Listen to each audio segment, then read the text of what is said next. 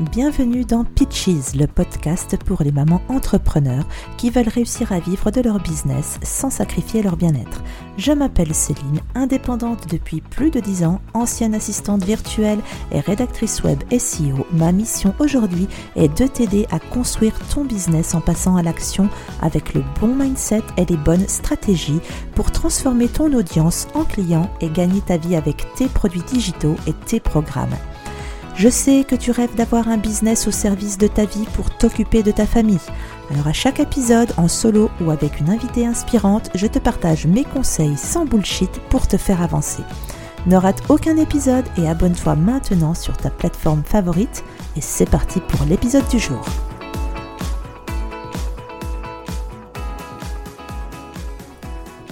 Comment est-ce que tu gères les imprévus dans ton business de mompreneur? Eh bien, si tu es mompreneur, il y a de fortes chances que tu aies déjà rencontré ce problème d'être interrompu, de devoir partir, euh, aller chercher tes enfants parce qu'ils sont malades et qu'ils sont à l'école ou à la crèche ou peu importe, avoir de la famille qui débarque, être interrompu pour x, y raison, emmener un tel ou un tel chez le médecin en urgence, etc. Vraiment, les imprévus des mompreneurs sont un sujet vraiment récurrent dans notre vie et bien entendu ça chamboule notre vie d'entreprise. Du coup, aujourd'hui, comme c'est une question qui revient très très régulièrement dans ma communauté, on me pose souvent cette question en DM, comment tu fais pour gérer euh, Moi je suis constamment interrompue, j'ai tout le temps des imprévus, euh, je suis super bien partie et bim, il se passe quelque chose euh, et du coup ça me met dedans, ça me démotive et j'arrive plus à me remettre après à ce que je faisais, je prends énormément de retard ou alors ben, mon projet ne voit presque jamais le jour, je n'arrive pas à aller au bout des choses. Alors déjà, j'ai un épisode de podcast sur comment euh, réussir à aller au bout des choses euh, euh, et rester vraiment focus sur ce qu'on veut faire. je te partagerai le lien dans les notes de l'épisode. Mais aujourd'hui, effectivement, je vais te partager quatre astuces dont la dernière est vraiment celle qu'il faut appliquer, appliquer vraiment sans aucun problème, sans aucune honte. la dernière astuce sera la plus importante, mais en tout cas, Surtout, toutes ces astuces sont, dans un premier temps, pleines de bon sens, de logique et de réalisme. Elles sont basées sur ma propre expérience de mompreneur et sur celle d'autres mompreneurs que je côtoie et qui me partagent elles aussi leur façon de faire. Et j'ai essayé de réunir ça de manière assez globale parce que finalement, on est vraiment toutes pareilles à ce niveau-là. Alors, Première chose, qu'est-ce que veut dire être mompreneur aujourd'hui? Aujourd'hui, ben, ça signifie bien entendu avoir des enfants à charge. Alors peu importe l'âge des enfants, je précise. Euh, ça veut dire donc avoir une famille et une maison à s'occuper. Et en plus de tout ça, avoir son entreprise à gérer. Alors oui, je dis euh, une maison à s'occuper, même si tu vis en appart, car si tu as un enfant au moins, il y a de très grandes chances que tu aies plusieurs Avec des enfants, la maison prend une toute autre envergure en termes de rangement et de propreté. C'est terminé la vie solo où il n'y a que notre petite personne qui compte et qu'on doit s'occuper. Non, là c'est fini. Il y a une vie, il y a d'autres vies autour de nous. Si on rajoute par-dessus tout ça un animal ou deux domestiques, eh bien, on est bonne pour avoir une maison bien remplie et pleine de vie, joyeuse, je l'espère. Mais en tout cas, ça bouge et il n'y a pas que nous. Et naturellement, ben, le ménage, on s'en ressent, la propreté, le rangement, tout ça, ça va avec. Et euh, qui dit plusieurs personnes à la maison dit souvent plus d'espace que dans un studio. Et ben, ça prend pas le même temps hein, à s'occuper tout ça, sans compter les repas, bien entendu. Enfin, je vais pas vous décrire à quoi ressemble une vie de famille parce que c'est pas le sujet, mais je pense que tout le monde a bien compris. En tout cas, il faut réussir à concilier tout ça. Donc être mompreneur, c'est un véritable défi. De nombreuses mamans actives se reconvertissent souvent vers une activité indépendante pour pouvoir s'occuper et passer du temps avec leurs enfants, surtout lorsqu'ils sont petits. Or, la réalité, c'est que de nombreuses mamans ont des difficultés à trouver une organisation qui leur permet de développer leur business et de s'occuper de leurs enfants en même temps. Travailler pendant les siestes ou les soirées tout en étant épuisé n'est pas une chose facile, pourtant, en s'accrochant, bien de nombreuses personnes y arrivent. Mais aujourd'hui, on va parler de la question euh, vraiment qui m'a été très euh, clairement posée par, euh, la, par Marie, je, vais la citer, par Marie de Sucré de nutritionniste. Elle me demande donc comment on gère les imprévus familiaux quand on est même preneur. Et c'est pour ça que je fais cet épisode. Et cet épisode est également tiré d'un live Instagram qui a eu lieu début septembre. Vous pouvez retrouver ce live sur mon compte pitches-du8, donc underscore podcast et euh, vous trouverez cet IGTV. En tout cas, voilà, parce qu'il y a l'organisation avec euh, les enfants à la maison ou même scolarisés, il y a forcément des imprévus, ça va avec. Et quand on dit imprévu, on pense évidemment immédiatement, je vous le disais tout à l'heure, à la maladie et euh, également de nos jours, on risque très fortement, on craint, on croise les doigts pour que ça ne nous arrive pas, mais on a le problème des classes fermées pour cause de Covid et donc là on se retrouve avec les enfants pour 7 jours à la maison. Eh bien, euh, c'est une des joies d'être maman, avoir des enfants malades souvent Parfois, très souvent, ça fait partie de notre quotidien. Un nez qui coule dans une classe ou à la crèche et votre enfant a une otite en deux jours, euh, voilà, c'est comme ça que ça se passe. Et là, on rentre dans l'hiver, donc euh, enfin l'automne, et euh, eh bien, ça nous pend au nez à toutes. Alors, comment on fait pour bosser nous dans tout ça? Comment on fait pour développer notre business? Parce qu'on est là pour avoir une entreprise qui génère de l'argent et avoir donc de l'argent, ça veut dire générer du chiffre d'affaires pour pouvoir se rémunérer. Hein. On ne fait pas ça juste pour euh, rigoler, ni pour être présente sur les réseaux sociaux quelque part. Donc, à vrai dire, les solutions, je vous le disais tout à l'heure, elles sont logiques, elles sont du bon sens, euh, et vous les connaissez toutes. Il n'y a pas de miracle et il n'y a pas de secret. Et c'est pour ça que j'ai voulu répondre avec autant de sincérité à Marie. On va en parler maintenant, mais vraiment, je crois qu'il est temps de revenir sur Terre. La solution numéro un, la première astuce, eh bien, tout simplement, comment on gère un imprévu, c'est de s'arrêter et de prioriser son enfant. Oui, vous allez vous dire que certainement que c'est évident, mais en réalité pas tant que ça. On va y revenir dans un instant, mais là on va se concentrer sur ce point important de mindset. S'arrêter lorsqu'on a un enfant malade, que l'on soit preneur ou salarié, ça fait partie du jeu et il faut l'accepter. Je répète, ça fait partie du jeu et on doit l'accepter parce que l'enfant malade, quelle que soit votre situation professionnelle, eh bien, naturellement, va falloir réussir à s'en occuper, que ce soit toi, la maman, ou le papa, peu importe, ou quelqu'un d'autre, on y viendra plus tard.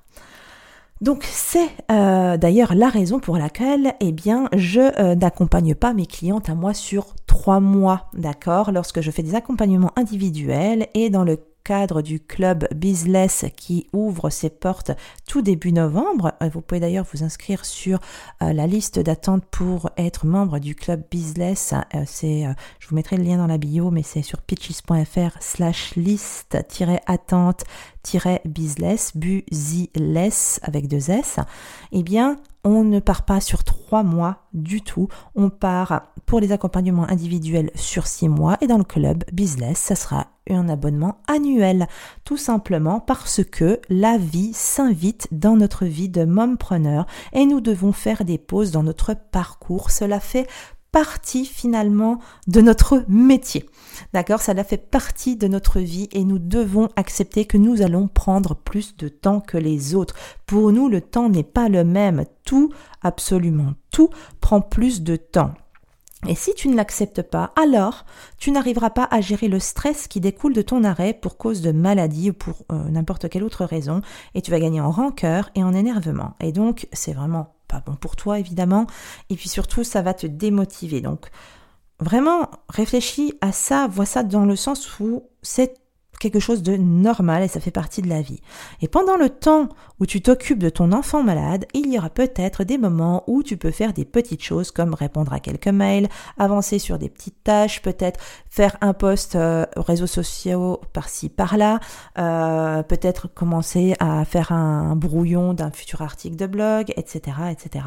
Mais évidemment, si ta stratégie de contenu est optimisée et préparée à l'avance et que tu arrives à batcher tes comment dire, tes, contenus fixes comme les épisodes de podcast si tu en fais, euh, tes articles de blog, etc. Et eh bien justement, tu auras moins de problématiques par rapport à ça. L'idée, c'est que si tu as un enfant malade, eh bien, tu en fasses le moins possible. D'accord? Et bien entendu, pendant cette période-là, si tu as des rendez-vous clients, eh bien, tous ces rendez-vous-là devront être reportés si tu n'as pas d'autre solution de garde pour ton enfant malade euh, et il n'y a, pas le choix, c'est comme ça. Et je te jure que ça fonctionne très bien. Moi, mes clientes m'ont souvent décalé des rendez-vous parce que leurs enfants étaient malades. Moi, ça m'est arrivé de décaler parce que, bah, bah tiens, quand j'ai eu le Covid, c'est pareil, j'ai fait un épisode là-dessus euh, l'année dernière au mois de novembre. Quand j'ai eu le Covid, bah, j'ai reporté tous mes rendez-vous. Comment voulais-tu que je fasse pour pouvoir assurer tout ça Et mes rendez-vous coaching et mes rendez-vous freelance en création de contenu que j'avais à l'époque, etc. Donc oui, euh, eh bien ce temps, eh bien il, ça, il est là et il faut vraiment l'accepter et accepter de reporter, accepter que ce soit repoussé. Et si tu crées tes objectifs et que tu crées ton business en prévoyant cet espace de temps disponible, eh bien naturellement ça sera beaucoup beaucoup plus fluide.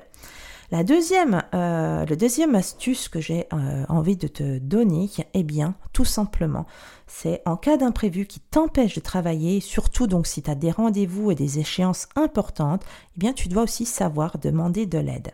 Ça commence par le papa, euh, en tout cas par l'autre parent.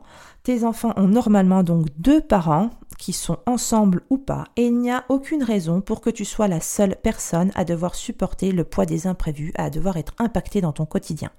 J'espère que c'est une chose sur laquelle tu as communiqué avec ton partenaire en amont euh, quand tu euh, quand vous avez euh, eu ce projet d'enfant et quand cet enfant est né, quand, quand, vous avez parlé organisation, etc. Il y a un moment donné, forcément, toutes ces choses s'imposent. Comment on fait si tu es malade, comment qui c'est qui s'en occupe, etc. Souvent, c'est des conversations qu'on a dans un couple et clairement, la, la parentalité dans la dans la majorité des cas, se vit à deux, donc demande de l'aide. Si le papa n'est pas dispo, moi, mon, conjoint, il n'est pas toujours disponible, il est beaucoup en déplacement et je comprends aussi que pour lui, il n'est pas en mesure de pouvoir tout annuler d'un coup. C'est normal, c'est aussi comme ça, la vie professionnelle, chacun est à prendre en compte. Eh bien, pourquoi ne pas demander aux grands-parents s'ils ne sont pas disponibles? Une tante, un oncle, si tu habites euh, proche de ta famille, c'est quelque chose souvent qui est beaucoup, beaucoup plus simple à réaliser. Pendant plus de... Bah attends, c'est pas compliqué. Euh, ouais, presque, presque 20 ans, j'ai été éloignée de ma famille, d'accord Je suis dans une autre région et donc naturellement c'était 4 heures de route pour se voir. Euh, ben oui, c'est sûr, si ma fille au début était malade euh, une journée, ben j'allais pas demander à ma mère de venir faire 4 heures de route. Par contre, si c'était quelque chose qui devait traîner en longueur, je sais que ça nécessitait plusieurs jours pour qu'elle s'en remette, bah, ça n'empêche pas que je pouvais demander à ma mère de venir s'en occuper à la maison. Maintenant que je suis proche de ma famille, eh bien, je leur demande régulièrement de l'aide euh, pour euh, venir s'occuper des enfants si j'en ai besoin, euh, surtout si mon conjoint, si le papa n'est pas disponible. Donc oui, il faut demander de l'aide et il ne faut pas croire que demander de l'aide, ça soit un problème. Souvent, ben, les gens sont contents qu'on leur demande de l'aide, surtout les grands-parents, ils sont toujours contents de s'occuper des petits-enfants on va dire de manière générale. J'ai pas de frère, j'ai pas de sœur, donc moi je ne demande à aucun oncle ou, tante, mais en tout cas pour euh, les euh, personnes qui ont des familles euh, nombreuses, eh bien franchement, n'hésitez pas. Une voisine de confiance aussi, ça fonctionne super bien. Sa meilleure amie, euh, ici entre voisins, euh, eh bien, on s'aide beaucoup. Il euh, n'y a aucun souci. Là où j'habitais auparavant, c'est pareil. Si on avait une échéance, tout ça, ben, ça m'est arrivé plusieurs fois de garder les enfants de la voisine qui étaient malades. ça, exactement pareil pour moi. Si j'avais besoin de faire une course ou si j'avais besoin d'être focus avec une cliente pendant deux heures, je déposais mes enfants malades chez la voisine, elle me les gardait. Enfin, je veux dire, on leur demande pas de les nourrir pendant un mois de les garder la nuit, c'est juste quelques heures dans la journée pour honorer un rendez-vous. Donc fais le tour de ton entourage, peut-être que quelqu'un peut te dépanner quelques heures, et voilà, pour que tu puisses faire ce que tu dois faire et honorer tes échéances. Donc, comme je le disais, voilà, j'ai vécu pendant six mois à côté, euh, six mois, euh, pardon, six mois. Mais non, j'ai même pas ça, plus Ça fait que six mois que je suis de revenu vers ma famille plutôt. Donc je sais vraiment ce que ce que c'est que de n'avoir personne à côté de soi et pourtant je me suis toujours toujours débrouillée. Donc vraiment euh, L'aide n'est pas à euh, éliminer et faut pas avoir peur de demander. Il y a personne à un moment donné qui vous euh, a dit, qui nous a dit que l'on devait élever ses enfants seuls. Ça, c'est faux. Nous sommes des êtres humains et les humains vivent en communauté. Hein. On ne vit pas euh, tous reclus dans une grotte individuellement. On vit en communauté et de nombreux, nombreux peuples vivent encore en tribu et la tribu, justement, dans la tribu, tout le monde prend soin les uns des autres, même s'il y a une hiérarchie, eh bien là c'est pareil, on, pourquoi on ne demanderait pas de l'aide? On est né et fait pour ça, personne ne nous demande d'élever nos enfants seuls. Troisième astuce, ben, toute simple, mais euh, qui existe, eh bien c'est quand même de payer. Payer une nounou, payer une babysitter. Si tu bosses à la maison et que tu as besoin que quelqu'un veille sur ton enfant le temps que tu bosses, pourquoi ne pas payer une babysitter qui va garder et gérer ton enfant même malade? Si le fait de payer te gêne, pense plutôt à la perte d'argent que tu as en mettant de côté ton activité, le chiffre d'affaires que tu perds. Qu'est-ce qu'il y a de plus rentable? Fais le calcul. Payer quelqu'un ou suspendre tes rentrées d'argent le temps de t'occuper de ton enfant. Nous arrivons à la dernière astuce que je veux euh, absolument te euh, proposer, te présenter, qui est la clé pour ne pas se sentir prise au piège. En effet, maintenant, tu as les solutions à ta disposition et tu te rends compte que je ne t'ai rien amené de miraculeux sur la table parce qu'il n'y en a pas, d'accord Par contre, pour limiter les dégâts, la toute toute première chose à faire, c'est d'estimer correctement ton temps de travail. Tu dois commencer par ton temps annuel de travail. Combien de semaines de travail réellement? Donc pense bien à inclure les vacances, toutes les vacances, les maladies, les jours fériés, etc. Puis tes journées.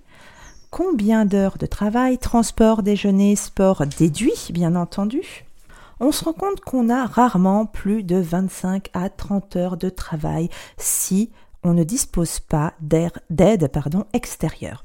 Avec ce temps de travail réaliste connu, combien de temps prends-tu sur chaque phase de ton activité? Le temps client, le temps de création de contenu gratuit, le temps de gestion administrative, le temps de création de tes offres, de tes produits, les projets en cours, etc. Euh, formation, tout, tout, tout. Là, il y a souvent une grande, grande découverte. Eh bien, moi, je l'ai, j'ai pu le constater. J'essayais au départ de faire rentrer, de bosser l'équivalent de 50 heures, alors qu'en réalité, j'en dispose que de 25.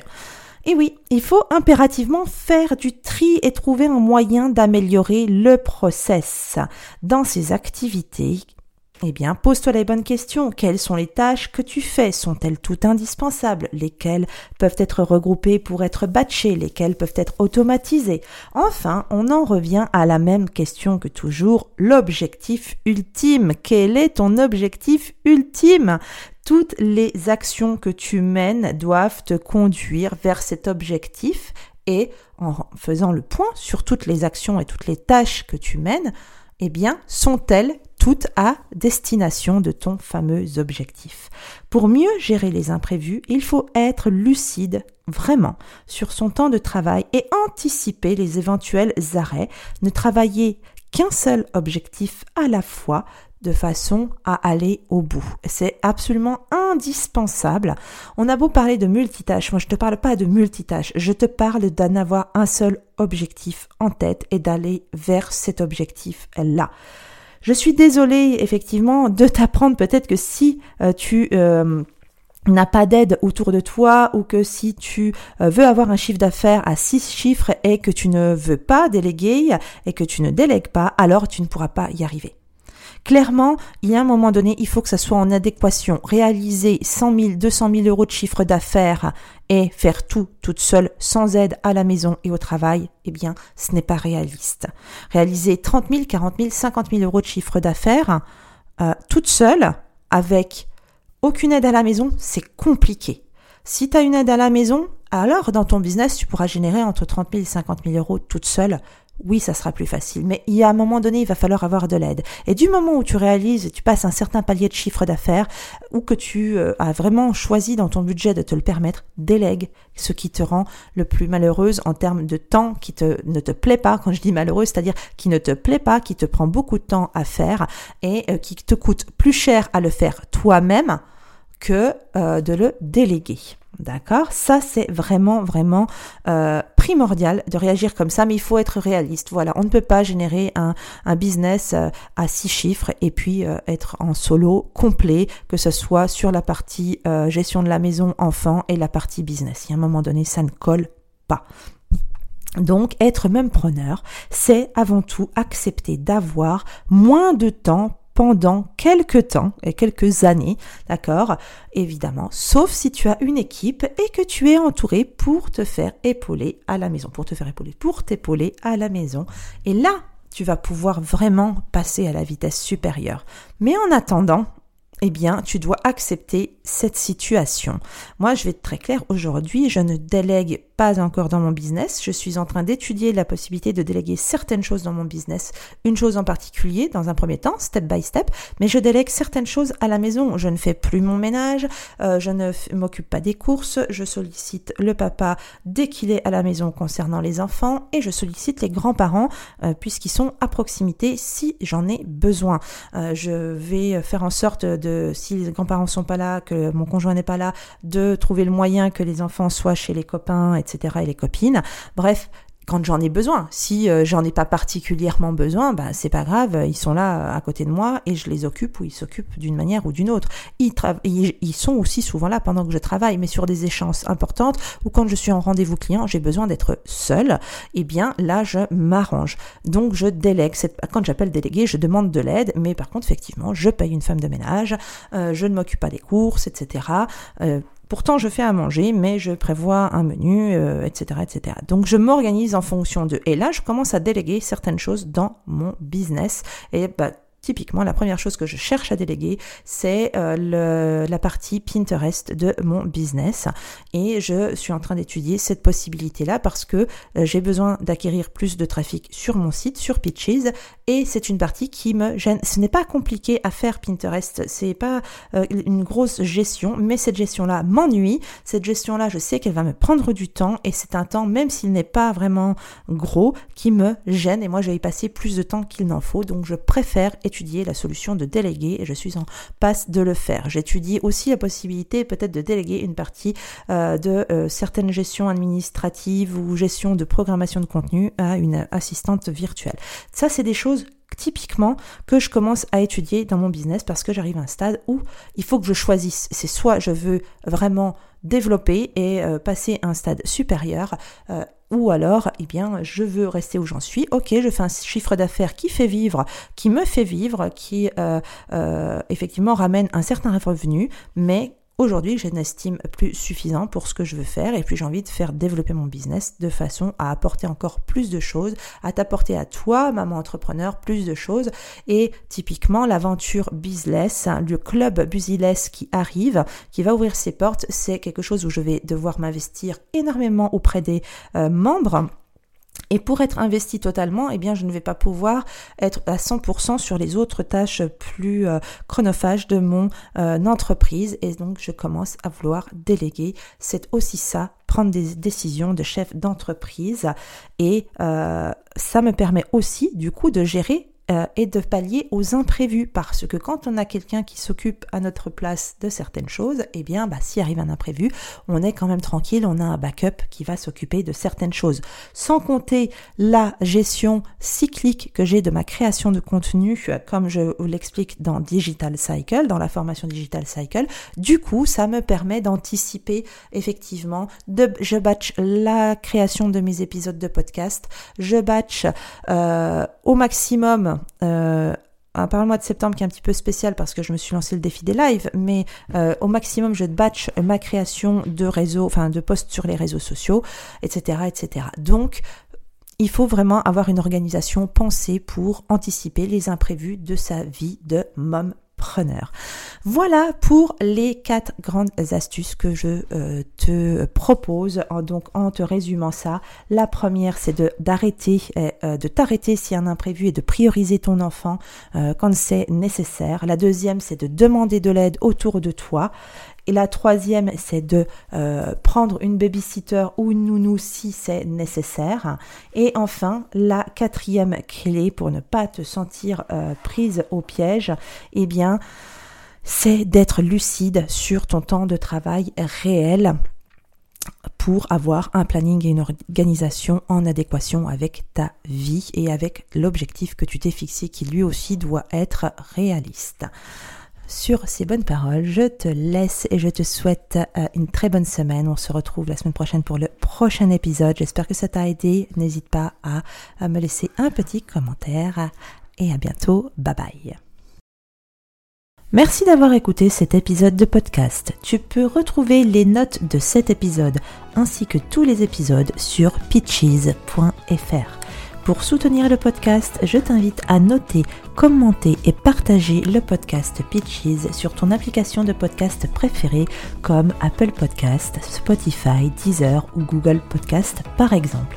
Ton soutien est important pour permettre à d'autres personnes de développer leur business sans sacrifier leur bien-être ni leur valeur et on se retrouve pour un prochain épisode très bientôt. En attendant, prends soin de toi.